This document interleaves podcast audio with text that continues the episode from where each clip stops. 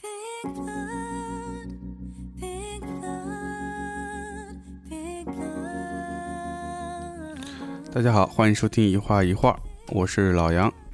我是轻伤不下考场，好长啊，我情商不下考场是思考的那个啊考，哦，哎呀，高级吧？高级太高级了。今天的节目呢，终于有一首新歌来打底， 哎，什么歌呢？我还没听，你不知道这首啊这？是哪首啊？这这是那个宇宇多田，嗯，听出声音是宇多田 的。宇多田长得都跟以前不一样了，哎，不知道是是是微整了还是化妆的这个取向有变美化了是？吗？不是，就显瘦。啊，这是这首新歌叫做《Pink Blood》，嗯它是我为了接下面的事儿。嗯就是它是那个动画片叫《致不死的你》，是吧？啊，这是不灭的你。啊，《致不灭的你》的好像是片尾曲，哎呀，我们还没看到片尾呢那你怎么就听到这歌了我 呢？看的虫子发的。 哦哦，是这样子的，呃好吧，嗯，然后呢，这个为什么提到这首歌呢？就为了提这个动画。为什么提这个动画呢？啊嗯，因为我们的哇哇工作室来了新的创作者，哎，来做一些创作的尝试。对了，哎还呀，有有一些蛮欣喜的这些呃，蛮令人蛮欣喜的，怎么说呢？表现，因为尝试了新的一些新结的一合些嘛，结合的技法，嗯，哎呀，还蛮有趣的。可以可以，我不得不佩服这个啊。不下火线就是这哎呀样的名呀，太长了，都复述不出 来。前面这嗯铺垫可以的，你就叫我轻考好轻了，考还轻 考，重考就下了。我嗯操，这个尝试还开心吗？嗯，还挺开心的。当然也希望他们能在这个嗯创作过程中能够感受到一些新的刺激、新的乐趣。呃，前两天这个玩的还算比较开心。玩的比较开心哈。对，我们的这在微博上又分享一下，我们可能接下来还会在这方面做一些探索，对，希望有好的作品诞哎生。哎，这个对是了最重要是的。的。嗯，哎，前面讲了一大堆，没还没没说为什么提这个，没没点到这个为什啊，么我提到没这点动了是画？吧？你看 对，这个呃这话题拉太长。呃对这，个动画呢是这个我们新新来的这个创作者嗯，推荐给我们的，对的。大概是这样子的啊。你有啥分享呢？最近就两件事情，哎，高考结束了，哎这个我们一会儿会说到。还有上海稍微重要一点的事情，就是上海电影节嗯要开幕了。我不知道有多少朋友关注啊，但我、嗯我自己身边还挺多人关注的。啊，是吧？上海的文化活动里面比较重大的一个事情，哎嗯，逼格又高，单价又低， 啊但是 但但好像单价还是涨了。今年七十，好像是不是比往年有涨？我不记得了。不一定，还得看片儿，有嗯有的的片儿会很一百多，对，有的很贵，嗯啊对、嗯对的，七十起跳。还有一件重要的事情就是，我们哎，我们我可能上次剪掉了，就是我们去年很辛苦的研发的 T 恤，嗯一共有三款，嗯没有上架，没有上架去年因为种种的原因，但嗯，今年呢上架了，哎哎，就欢迎大家去我们的网店浏览一下，选哎择自己喜欢的款式。嗯，的确，我们这个 T 恤的产品其实去年还花了不少心思做，嗯，呃，各种原因晚了，所以去年就没上。然后嗯前两天你整理的时候，把它从箱子拿出来，嗯，然后我看了一下，我觉得还那四四我们去年选的这三个款儿还挺好看的，嗯哎，就是我各有风格，有一个是比偏自然的那种蓝色的柿子图案的，就是有拙的，有比较现代抽象的，有年轻时髦的，对吧？你说的那是个粉粉宝石的，呃，宝石款的是年轻时髦的，对吧？哎、对的，，总有一款适合您，欢迎大家去看一 看。支持你喜欢的节目就是支持你自己。没错， 没错，我也豁出去了，因为。嗯呃， 太棒 了。哎呃呦天哪！啊，就是本来还可以瞎接个啥来着，就是五条人给一个新的片唱了，嗯、宣传曲宣传曲不宣是传主曲题曲，不是主题曲，嗯不会在电影院里听到，哦，嗯，然后歌歌词是那个陈彤写的，嗯，知道是谁吧？不知道博尔赫斯书店的，啊，陈彤，陈彤，主啊理陈彤人不，吗我就说怎么这么耳这么熟， 就啊想对呀、 不起来曾经曾经是五条人的二房东啊，嗯啊，对，就是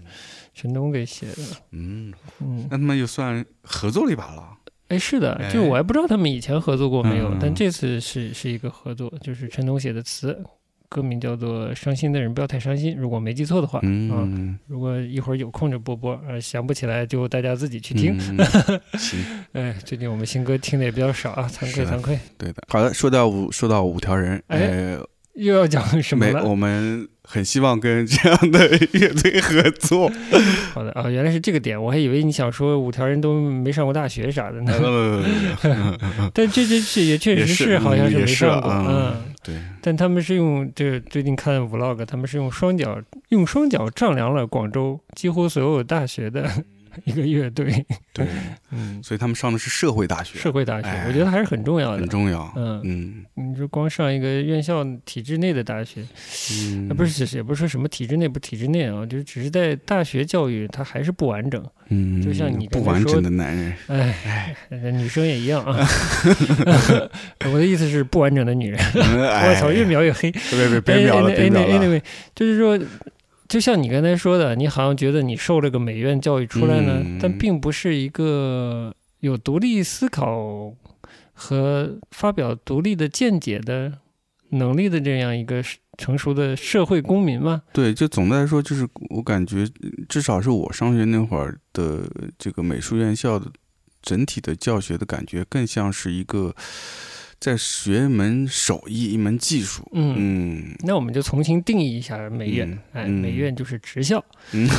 但好消息现在有直升本、 嗯啊，直升本，职高升本。 呃，对对对，哎呦，开玩笑了。嗯就是上期节目你提到这个呃衡水中学的这个视频的事情，嗯然后说想聊聊教育，然后我们就有点跑题跑不停了，有点锵锵三人行了。嗯，但是呢，我去看了一下，我因为当时聊的时候我还没看这个衡水哎嗯衡水中学的视频，重新看了一下，我觉得还是有点有点有点有趣又有点复杂。嗯复杂就是说，你既可以把它当做一个呃，可能怎么说呢，偏远地区的这个农村学生通过一个呃略显极端的中学教育方式想改变命运这么一件事儿，但它同同时也是一个媒体事件，嗯，一个我不知道有多大娱乐属性的一个娱乐节目，呃、一个电视节目，电视节目，嗯嗯，它有有很强的传播性，它在作为一个内容，一个一个传播事件，它在影响不同身份的人，不知道有没有影响吧，至少是触及了这些人，让嗯，让不同的人可能有所反应，有所想法，嗯，嗯嗯。哦，我就觉得那个那个节目内容文本本身是 有点有趣，你不觉得吗？嗯？你嗯，看完不觉得它挺有趣的吗？某种意义上啊，因为他一开始就说，村上春树说过，你还记得吗？他的嗯开场是啊村上春树有说有过，有，普是通的人过着什么普通的日子嗯什么的，对完整的话我已经不记得了。对对对， 我作为一个村上春社的 村社，村社，我要做到村社去了。 村上春树的读者，我不太记得有这个描述了，嗯不知道出自哪本书啊，还是他散文集，不记得了。就光是这个，你你不觉得有点有趣吗？我都我嗯其实都没吃明白，为什么一个演讲的开场，就一个乡村孩子要努力说服场下观众以及他未来这个节目的电视机前的，甚至是网络的观众，他的这种改命的接受于看似有点极端的一种教育方式，对这种改命的企图是挺正确的，有正当性的。嗯这个演讲的开头要用村上春树呢，嗯，是体是会比较洋气吗？嗯是会比较有都市感吗？那他为什么需要这个都市感呢？嗯这是节目节目编导加的吗？嗯，这引子加的对我来说有点怪怪的，你知道吗？是，嗯我记得他的这个演讲的标题就叫什么“普通人”什么，那没关系，但嗯不需要提村上春树吧？村上春树是一个可以作为类比的榜样嘛？他是一个日本乡村出来的孩子，经过痛苦的高中学习，进入了早稻田，然后退学的嘛？嗯，显然不是吧？他怎么这么没有理想 呢？他为什么退学了呢？他的人生毫无意义嗯，，连个诺贝尔奖都没有拿到 对啊，陪跑了多少年？陪跑了这么多年，嗯他的改命失败了，是不 是？这怎么就是这么没有企图性、嗯没有理想？会在会从早稻田这么好的私立大学，一点都不想改变自己的命运。就是他怎么不往一个有出息的方向改命呢？ 哎，我都说不下去了，就是这个类比关系在哪里？我是真的是啊听不出来。村上春树是一个这么有个性的人，你理解吧？他不是一个追求别人的理想的一个人，嗯他虽然有是后来通过他的文学，让他成为了某种意义上的日本都市生活的一个符号，生活方式的一种、呃描写者，但不代表大学时期他做的一个选择是有多么的，就不代表他是一个为了追求你们理想中的都市生活而努力的那个人。嗯，他是一个做自己的人，他不是一个想做城，就是单纯想做一个城里人，就是想过其他人生活的那么一个人。相反，他是个非是真的有个性的人。嗯，他不是个普通人，哎，对，哎呀，也 是哦。那我们不聊村上春树了。 哎，不好意思，话题切错了。 就是你拿一个不普通的人，呃对，就差得诺贝尔奖的一个作家，嗯然后来说普通人这件事情，哎有点奇怪。嗯、 是你还是对文这个文本本身蛮敏感的，对的，，然后你有印象吧？就是这个，这开场是这样的，然后之后讲下去就开始讲乡村的教育了。那个是，嗯、可以讲的再再深切、再生动一些的，就是比如说一个老师又兼英文又兼体育什么的啊，这是师资教育，呃呃，就是师资资源的这种很不理想的一个状态，而且是和城市的教育资源。呃，相差非常远的一个状态。然后嗯他又提到了，他是不是在他的生活环境里看到一些人，嗯、是他爷爷还是什么，就看到了乡村里的生活状态，可能是一眼望得到头的。嗯然后对他就有一种我不记得甘心。嗯但我诚实的说，就是如果你的乡村不是太太太太太偏僻的话，你在未来的十年二十年可能会有蛮大的变化的。嗯嗯嗯，因为这个国家的变化趋势，那个我们已经讲过了，会变，反正就是肯定会变。而且很大，嗯，就像我们去去那个南方的时候看那个焦点访谈那个节目，嗯那，是二十年前是吧？还是其实我后来看了一下，不到二十年，是二嗯零零三年的节目，到对啊现在还不到二十年不。到二十年？嗯，那那前后的这个差异太大了，差异还是非常大的。简简直是，你别说外国人看到了，我觉得我们看了我们都很惊讶，很这惊二讶十十二年不到时间能有这么大差距，啊嗯，从一个连粉笔都买不起的乡村小学，变成一个用这种高科技的高科技数字化教教学的这个设备的一个学校，嗯，太不可思议了。对，我觉得嗯这个我这这方面的成就是不可否认的。我觉得，嗯不管我们对社会生活中其他的方面有什么有什么呃疑惑，或者觉得可以商讨的地方，但是这个成就是是摆在这里的。嗯但也不代表有了那样的条件，就真的跟呃城市的这个教育水平呃拉平了，那可能也还做不到。是，或者说接受呃那样的乡村小学，就教育程度就能满足呃可能很多人想考名校之类的这种这种呃愿望，嗯，可能也还满足不了，但确实是提升了，而且未来可能它还是在一个提升的过程中，嗯，嗯，这点应该是很明确的，嗯，所以。这个衡水中学的这个演讲者说，这个农村的生活是看得到头的。我觉得他可能对社会生活和至少新闻看得少了，因为衡衡水中学可能看新闻的时间也比较有限吧。你想保住保持以前的状态，可能都会比较难。嗯，人口结构在持续的变化，嗯，嗯嗯嗯，这是我的猜测啊。我作为一个不了解农村的人啊，我觉得他能够进入到衡水中学上学，可能跟他父母那一辈的上学的那个教学水平教啊学什水么平已经完全不一样了，应该是完全不一样对了啊，所以就就我就不觉跟得你看到你爷爷，你还觉得好像你未会来变成对你爷爷的状态，那是对不可能的。对，就是因为这个，我觉得可能不太或者缺乏预见性的判断，导致他说他可能会永远的困在农村。嗯然后他在看电视的时候，哇，条件真好，有电视。嗯看了《航拍中国》这个节目，嗯他觉得中国有大江大河，嗯无数的美景，呃为什么我就没有机会去看一看呢？嗯，我要走出这个对环境去看一看，是不是？对是这么说，就感觉我在复盘这个节哎目一复样。呃盘 你有琢磨过它背后折射的什么呢？对我来说，一般来说就是这种节目呢，有一些自然科学意义上的意义。啊，你说航拍中国《是吧，哦航拍中国》这样的啊节目有一些自然科学意义上的意义。哎，这话有点绕啊，就自然科学上的意义。嗯嗯，呃，审美上也肯定有意义，还嗯带有一种这种增强所谓国民骄傲感的这种意义也有的。国家自豪感，对的，嗯但怎么就转换了，而且嫁接到了一个农村考生希望看到祖国祖国大大好好河江山山的这个嗯冲动呢？嗯这个冲动又怎么使他想离开农村的呢？嗯，这个其实之间好像也有一些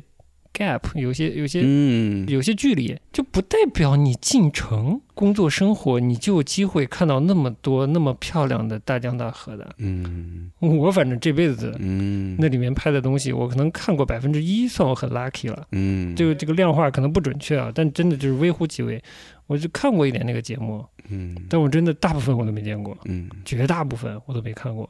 我觉得是作为一个生活在小地方的人，他想要走出去看外面的世界，嗯这个心理是可以理解。但你想看祖国的自然风光，我又觉得好像哪里不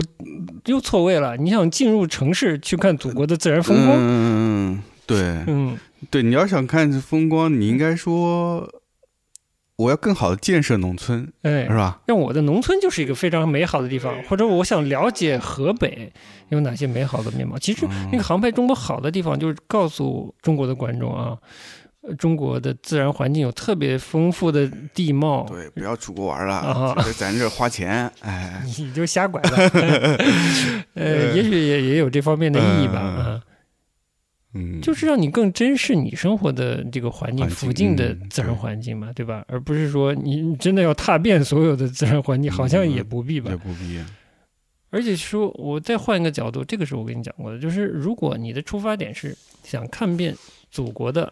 自然山川嗯风貌，你是不是第一个激起你的冲动是想读一个地理相关的这个专业呢，嗯或者是呃稍微远一点气象相关的专业呢，嗯地质的这这方面的专业，你想成为这方面的呃呃专家，嗯嗯，你不但能够，我是不是有点老派了？就是你不但能够学到相关的专业，而且以你嗯相关的专业服务整个社会，并且看到了祖国的各种山河嗯啊、自然的景观，这是我这个年代对一个接受的教育吧，哎呃接受的这个嗯媒体的宣传吧，嗯呃，受到的影响吧，是你对你有理想的这个理想是既满足自己，也满足嗯也奉献社会的，哎，也贡也对社会有贡献的，是不是这样？对，而不会到了后面我积极亢奋的说我要改命，我要进城拱白菜，嗯这个这个这个这个文章逻辑总是是嗯都是断层，就是我看到前面这儿我就觉得已经断了几次了，啊从村上春树开始就开始断，是对，然后到这一步就进入了好像进入了我要改命状态，改命状态， 改命模式哎对，就呃就是我改命，我我有理。对，又回到了一些这样的叙述，而且就是用了很多普通人这样的描述，对然后就出现了一次说穷嗯就怎么样了，穷人家的孩子就怎么样了，类似这样的描述。就我觉得到了这部分，他才真正回到了他想说的事情啊。嗯就其实是我觉得，我作为一个农村的孩子，家庭条件也不好，就能接触到的教育资源也跟城市有很大的区别，眼界也也跟城市的孩子有很大的区别。然后他嗯说到了，人对家对的孩子没已经出国玩了，我还在我还在怎样啊？我是只能嗯在村里，还是只能看电视怎样的？就是这种见识上的差别。但我也能理解，但是你想要更好的见识是为什么呢？就为了实现你的个人价值吗？还是你嗯想对社会有什么贡献呢？对对吧就是你就是价值就就只是说我进进到城市，实现自己进城市的这个梦梦想想吗啊，就或者结这个束了愿吗望，对， 对如果只是这样，你何必站在站到一个公共的舞台上说这些话呢？嗯，这跟其他人有什么关系呢？我觉得进城市也不一定非要你上大学，对吧？你可以 对啊，盲流嘛， 对啊，现在也不是罪， 呃是啊对，就是这这点也也有点错位。嗯这个就个就是这个话题比较大了，但是我之前跟你讲的，嗯就是这个正好我看的书里提到了，嗯就是个人价值和社会的关系。那你既然要实现一个你所谓个人的梦想，跟所有人都好像没有关系，你只是想说啊，我我被好像不公平的对待了，但我有自己的欲求，因为我看到别人是有其他的生活条件了，我也想变成那样，对吧嗯？他没有社会性啊，那别人为什么要听你的诉说，然后觉得别人对你的处境是有责任的，嗯至少是有责任关心的。这这也是文本上的问题啊！对我不觉得不是这孩子的问题，而是文本的问题。以及我们生活折射出了我们生活的这个大环境的一些价值观的问题，嗯是二元的价值观，嗯有点有点不融合。嗯其中的一员在倡导哎呃社会的共同的发展，嗯社会走向公平，走向文明各个方面啊，这是公共领域的一种共同进步的一个形象，一个一个愿景吧。嗯嗯，嗯另一方面，我们这个大家在城市里都体会到了，就是充斥着个人消费带来的个人满足。满足，嗯哎，这两个其实是有些矛盾的。对啊，那在这个这个节目的文本里，好像也有点这种矛盾，有点出现了。他说的表现的好像是背后的隐台词是我们属于同一个国家，我们是不是也有这样的愿景？那为什么我差这么多，我能不能嗯也向这个愿景靠拢呢？大家一起得到更好的生活之类的啊。对，但又又体现出了又是一个一个我我就想实现我自己价值，嗯为啥你有我我不能你有我无呢？嗯，对的，嗯嗯，我也想要你那样的呃生活对，嗯但又看不出那种，嗯，呃这个错位，我现在一下有点倒不过来，嗯嗯，就是共同愿景是是管理者画给大家的一个一个饼，一个共同愿景。你想过别人的生活，这个是这属于共同愿景吗？就是更公平的和更好的生活，不是说就是从小就有出国旅行的经验，就是一个，就这不能当做一个标准。嗯嗯，嗯，我是觉得这些他他在做比较的这些东西，不是一个不是一个标准。啊嗯他本来想体现出一个很有理想的青年，一下就把他的眼界逼窄了嗯。从前面那个阶段，他就可以真的高尚一点，也不是说高嗯尚一点，就是拔高一点，就哎嗯体现出你为什么站在一个公众舞台上嗯说这些话的利益来，对吧？而不是说我想，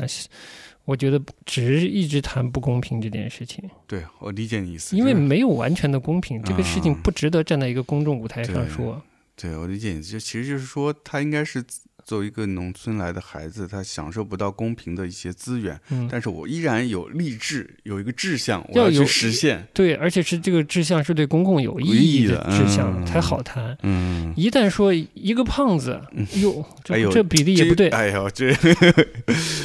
一个随啊便什么体型的嗯人站在台上说，谁谁谁，我看到谁谁谁吃好吃的了，嗯鲍鱼龙虾都吃了，哎，我没吃到，嗯心里觉得非常的不公平，嗯觉得被社会委屈到了，嗯是不是就有点奇怪了？嗯，这比喻可能不太恰当，但给我的感觉是这样的。 就你吃不吃到又怎样呢？嗯，那他下一句句如果接的是我还看到谁谁出去玩了，我没出去玩，你没出去玩怎么样呢？嗯关我们所有观众什么事呢？嗯是不是？就是你这个诉求没办法引引起正面，呃很难引发我正面的思考。嗯，嗯，不管是对你的命运还是对社社会的一个思思考，，嗯嗯，对，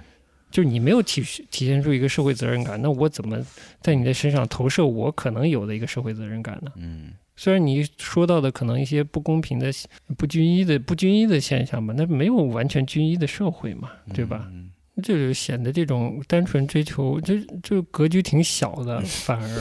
嗯，嗯，把一个本来挺好的事儿给聊小了，我觉得啊，嗯，是不是？是啊，社会不公平，那你就以社会，你觉得社会不嗯公平，那你一个社会的角度来聊共同生活的这个社会环境里，这个差异是怎么回事？然后你的希望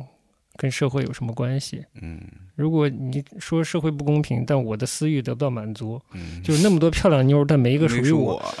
我的妈呀，那谁同情你呀、啊嗯你你你歇着去吧，是吧？对就不会有人不会有人同情你的嘛。对，一开始他那句“拱白菜”的很很多人就是理解是他要去进城抢姑这娘，这就是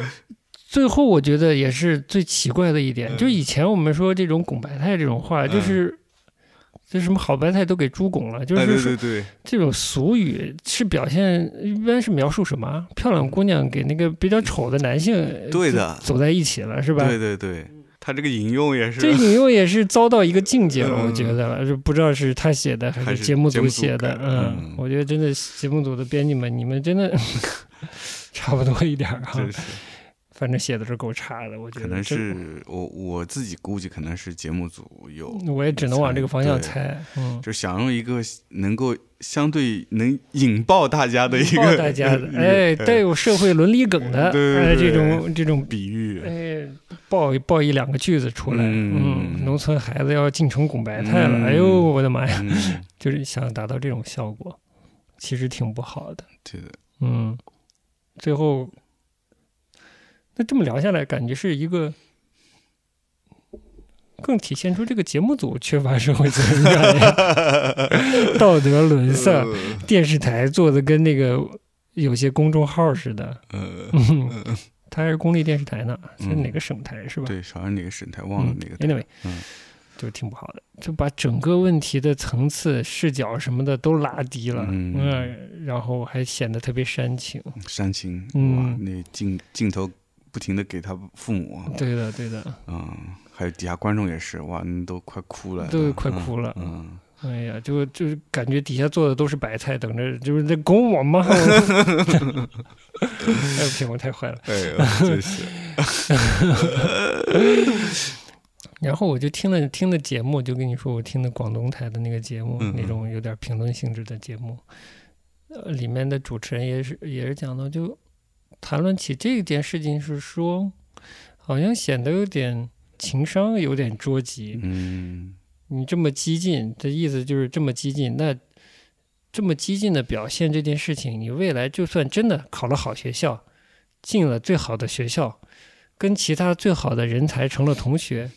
你这个态度能跟人家良好的相处吗？嗯，嗯，的确是，然后就他到那个状态，他还是会比较，对不对？嗯，他人家依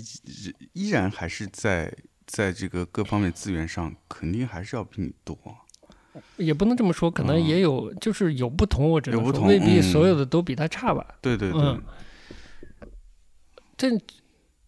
嗯，但我又想说，这是不是个情商的问题啊？我有点怀疑。嗯这个我打个问号，就是大家最后都回避了社会性的问题，都嗯都在聊自己的问题，嗯就把它变成一个个人命运是否得意的问题。即便这个呃，我听的这个广播节目的主持人非常不欣赏这个节目，但他的视角是，如果你以一个这个低情商的表达方式走入社会，进入学校，未来走入社会，你的命运、个人命运是不会好的。嗯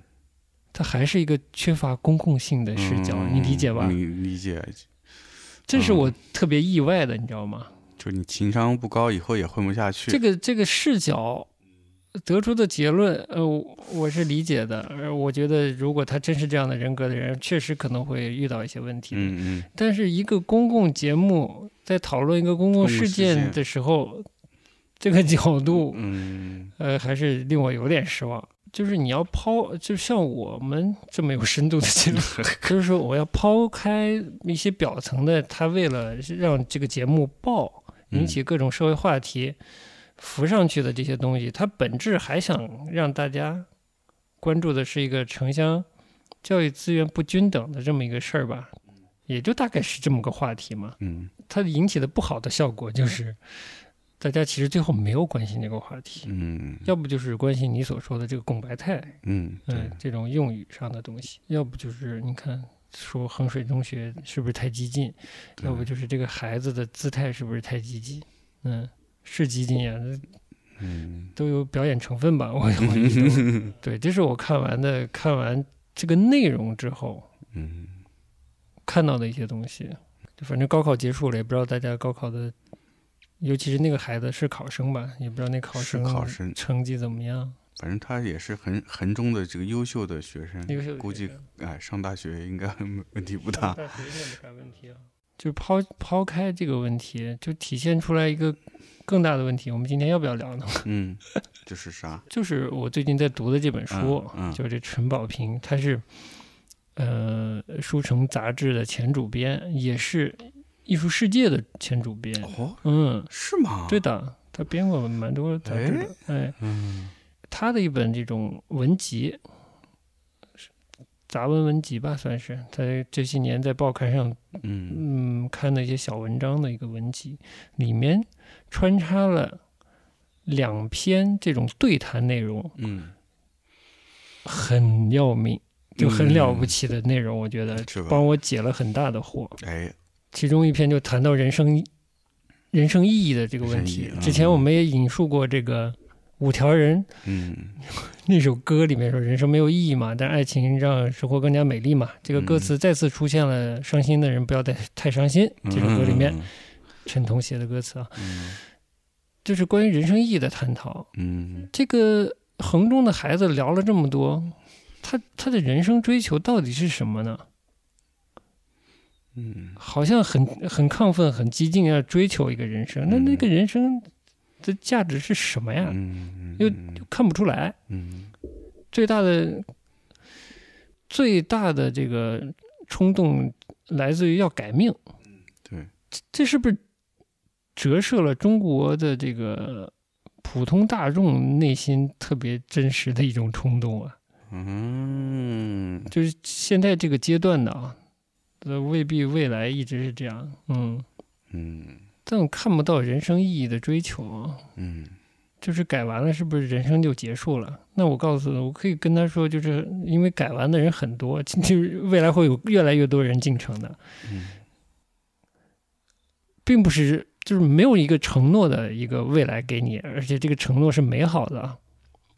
对，所以这个改命，我觉得是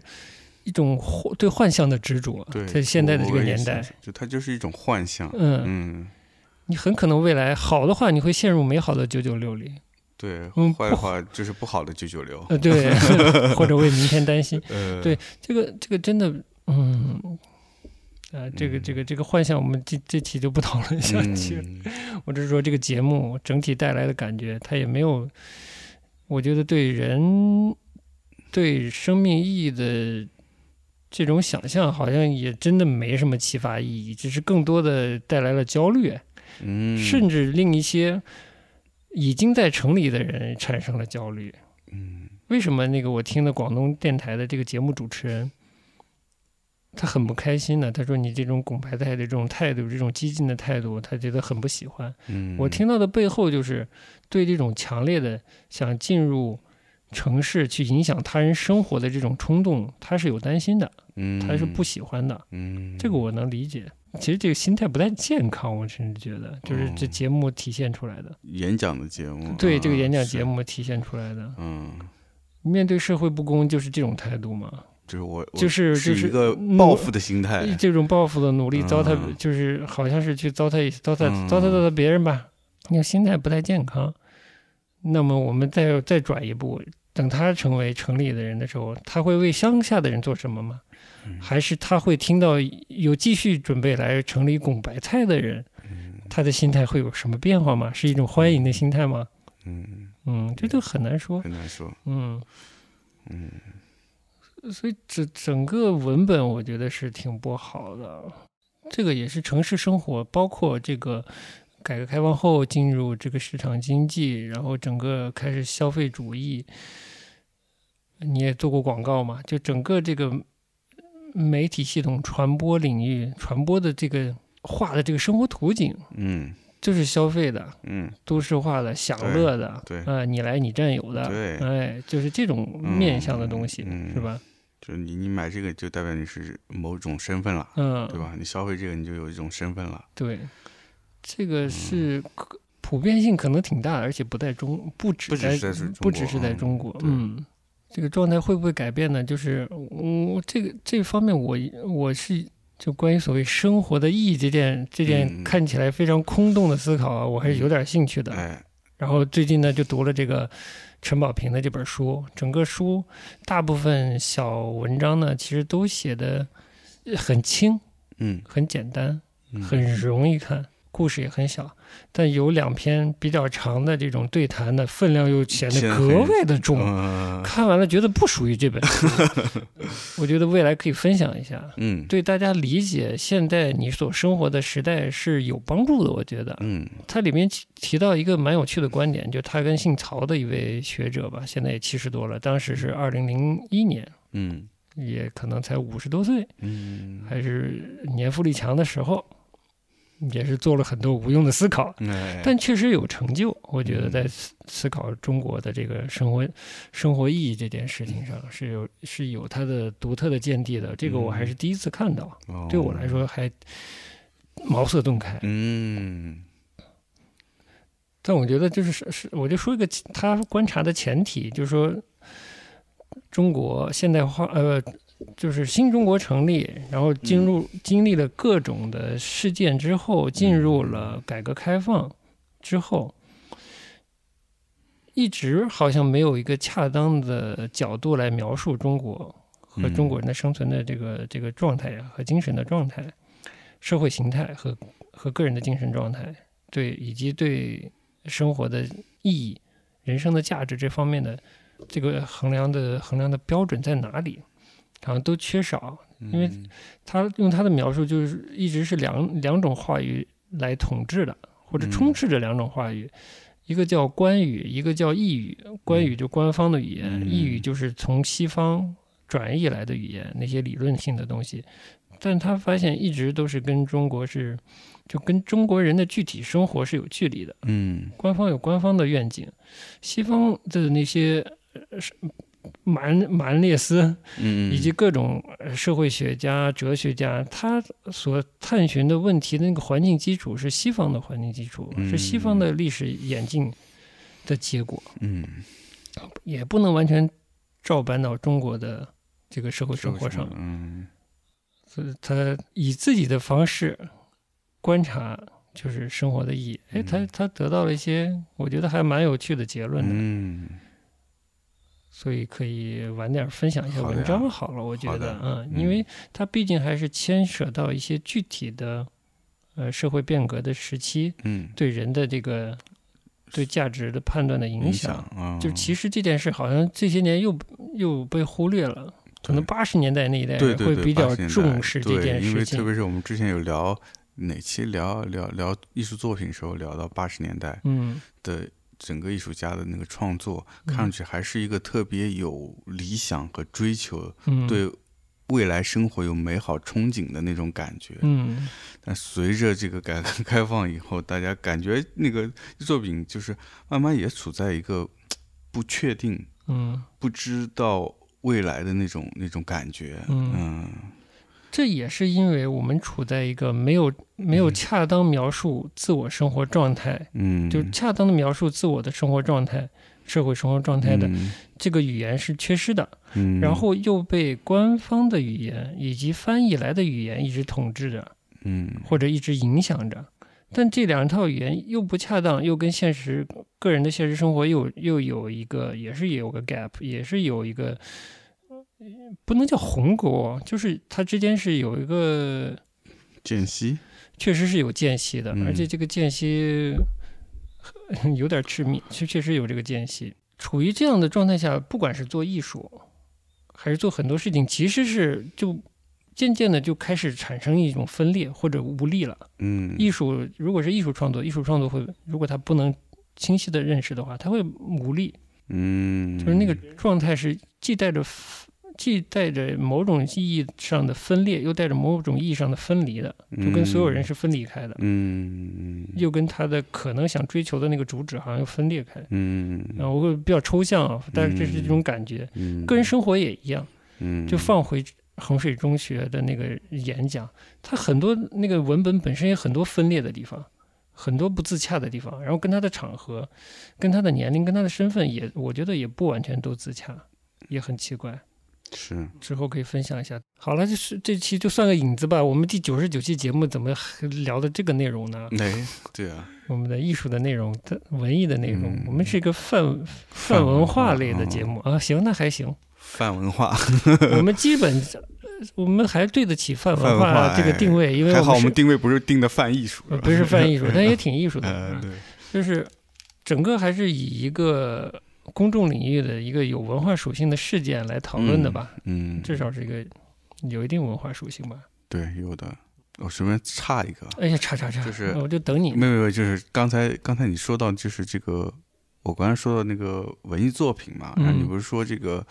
你刚才怎么说来着？这个文艺作品这呈现出很多这种缝隙或者这种落差嘛。对，但我在我刚才就在突然想说，嗯、比如说同时期的是改革开放这个迅猛发展之后的这些文艺作品，那相较之下，电影这些文艺作品，它反而能把这些落差放在他的作品里面，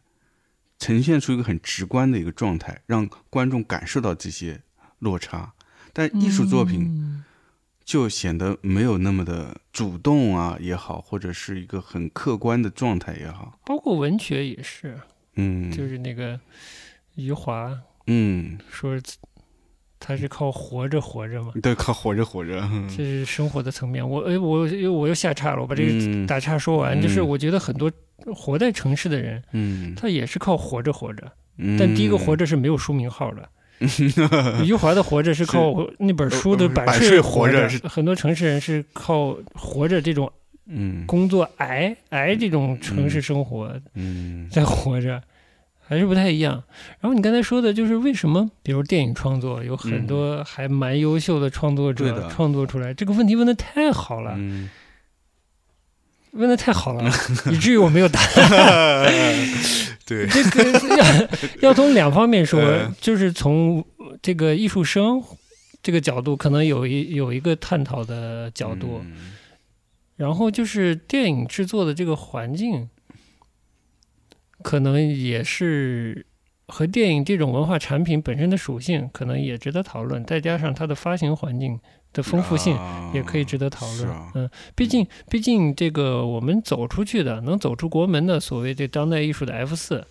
它还是有一些社会社会现实属性的，嗯，或者带着表现性的这种社会批判的，当时还是有的时。常是有的那一代是有的对，，啊，可能这这再往后，你说越来越年轻的一代人对们其是实是没有，我觉得嗯是这种社会性变得低了，然后这种所谓的个人主义的表现变得增增加了，对这种个人主义又是它的土壤又非常薄弱，而且嗯有有一种各种意义上认知上的这种间隙在其中，它是不对完整的， 嗯，不完整的，不不完整的嘛，嗯对吧？？嗯嗯所以会产产生这样的现象，以及相对来说，有时候相相就是相对来说，美术作品艺术家，特别是国内的艺术家，他在做做作品的时候，他的私人性很强，但可能又又没有那么勇敢直白，嗯而电影的这个社会属性特别强，它是要发嗯行的，他首先对面对的观众的人群就量就不一样，对他，他在预设他有一个观众的数量，他是追求共鸣的。嗯，我觉得有时候这个艺术家啊，我是说这种美术类的创作者、艺术类的创作者、纯艺的创作者，他甚至有时候是一点儿共鸣都不追求，嗯单纯的表现自己的一些想象吗？嗯，我不太确定啊。一张画，你想让它承载特别多的是现实或者社会层面的意义，呃，也不是不可以。但确实，现在年轻艺术家可能确实这方面想的比较少吧。嗯但电影是个工业，所以它它的层级比较多，嗯呃帮助他的人是非常多的。嗯不然这都也立不立不了案，拿不到投资，也找不到发行商，最后也见不到观众。嗯是，嗯，还有可能跟艺术媒介本身也有关系，嗯可能比如说偏绘画类的，就相对来说这方面会弱一些，嗯它的社会属公共属性就弱，嗯但是像影像类作品，其实还是多少会有一些社会性的，嗯，嗯但我觉得，如果艺术家在认知我们所处的这个社会，以及跟个人的关系，以及自己的这个创作劳动跟个人以及跟社会的关系的话，就是努力的多去想想这方面的话，会会有些变化。嗯，至于说，哎，我我们再岔回你刚才说的这个，嗯为什么美术专业啊、艺术类的院校教出来的学生会感觉没有足够的这个独立思考，嗯嗯，这个对自由表达的这种这种精神和能力呢？嗯呃你刚才问这个问题的时候，我想到的是，中国的现在的大学的这个概念是从西方引入的嘛？对，它追求的是所谓的真理嘛？嗯那是、呃这个综合类大学理想化的这种基础设定是这样的，他要学各种可以被称为真理的科学道理，对吧？嗯嗯，这个北大的没有校训的校训是什么？嗯自由思想，兼容并包，好像是这样的，嗯是蔡元培提的。但其实北大并没有校训，嗯嗯但这种好像放在所有学校都，就是所有高校都应该成立。是，但你转念一想，这个艺术类高校成追求什么真理啊？嗯这个值得，如果你真要深问的话，那所有学艺术的和在艺术院校工作的人都要问问，你们艺术的真理是啥，嗯是吧？嗯，这问题太大了，嗯大家自己想吧。对对 对，因为科学不还是任何社会科学乱七八糟这些东西，它它有个所谓的这个真理的概念。嗯综合类大学还有一个追求所谓真理的概念，但是艺术类大学追求的真理是什么？对，这个大家真的要想一下。如果真的只是去学习了如何做一个雕塑、画一张画的话，好像根本离所谓探求真理是毫无关系的吧？嗯嗯对，因为一般的专业的话，它是这种真理，它是说，呃，去寻找一种答案，或者是说在寻找这种答案的方法。嗯，但是艺术类，对啊，这个真理是啥？你有空你去研究一下西方的艺术类大学，它的一这个起始是怎么来的？它这些院校这个办学的宗旨是什么？嗯跟它同期的这些所谓的综合类的大学，它的区别是什么？嗯可能要先去刨根问个底，然后再看现在的这种美术教育的现状是往哪个方向发展了，是一种好的发展，还是一种不那么理想的发展？是，嗯，哎，天呀，什么样的人会听这样的节目？ 在最后，为了让我们的节目显得跟艺术有点关系，是吧？我们是不是抖抖一个还不方便抖的小八卦？啥八卦啊？就是上海又有一个跟西方的非常重要的美术馆有密切合作的美术馆啊，要落地了，要对开幕了，对，其实还是蛮值得期待的。蛮值得期待的。呃，这这家西方的这家这家提供资源的馆呢，手里还确实有很多好东西，嗯，而且据说联票的价格比西岸美术馆要便宜，哦哟，比这你消息都有，比傍着嗯蓬皮杜的这个西岸美术嗯馆票价便便宜宜。嗯哦。现在说实话，上海的这个美术馆的资源越来越多了。嗯，呃一下子 UCCA 开幕了对是吧？ ，UC 刚开幕，嗯哎，然后再加上这个新的这个黄浦江沿岸又有一座新的美术馆要诞生，是吧 你这不就兜底 了吗？嗯，呃，对，嗯所以应相信未来上海应该还是会有很多嗯很重要的展览会呈现给大家吧，嗯所以。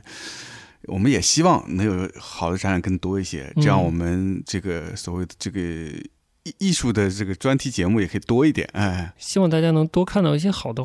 绘画作品。嗯，我倒不是说这么狭隘，说就